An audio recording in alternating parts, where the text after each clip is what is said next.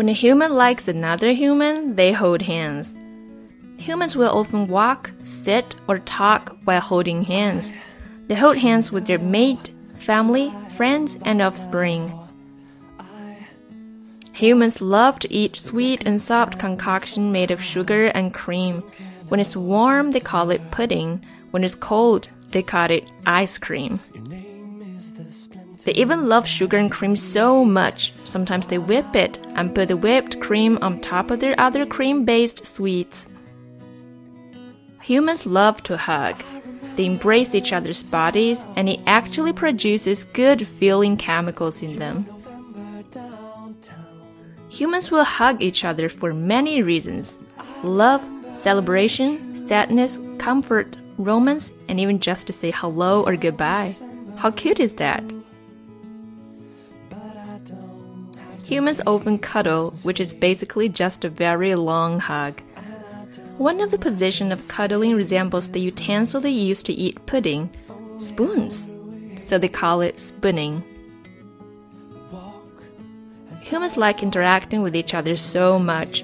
They created the internet so that they could be in constant contact even with humans that live far away. They also invented FaceTime so they could not only talk to each other at long distances, but also look upon each other's face. When humans hear music, they often can't help but bop to the rhyme. They call this dancing.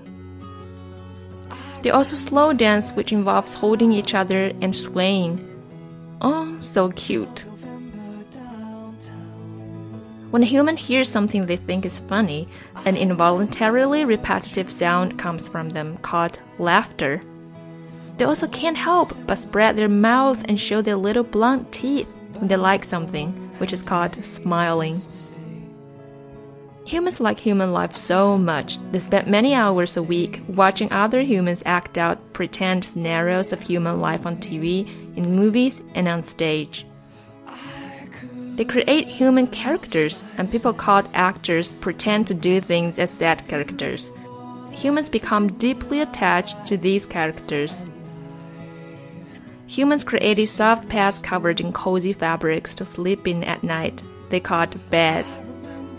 Much like hamsters, humans love soft materials such as cotton and wool. They snuggle into what they call blankets for comfort and warmth. Humans love water and gather around shores all over the world in warm weather to stare at it and swim a little way in. They also dig holes in their backyards and fill them with water to splash around in. Even if it doesn't always seem like it, the majority of humans just want to make the world a better place for other humans.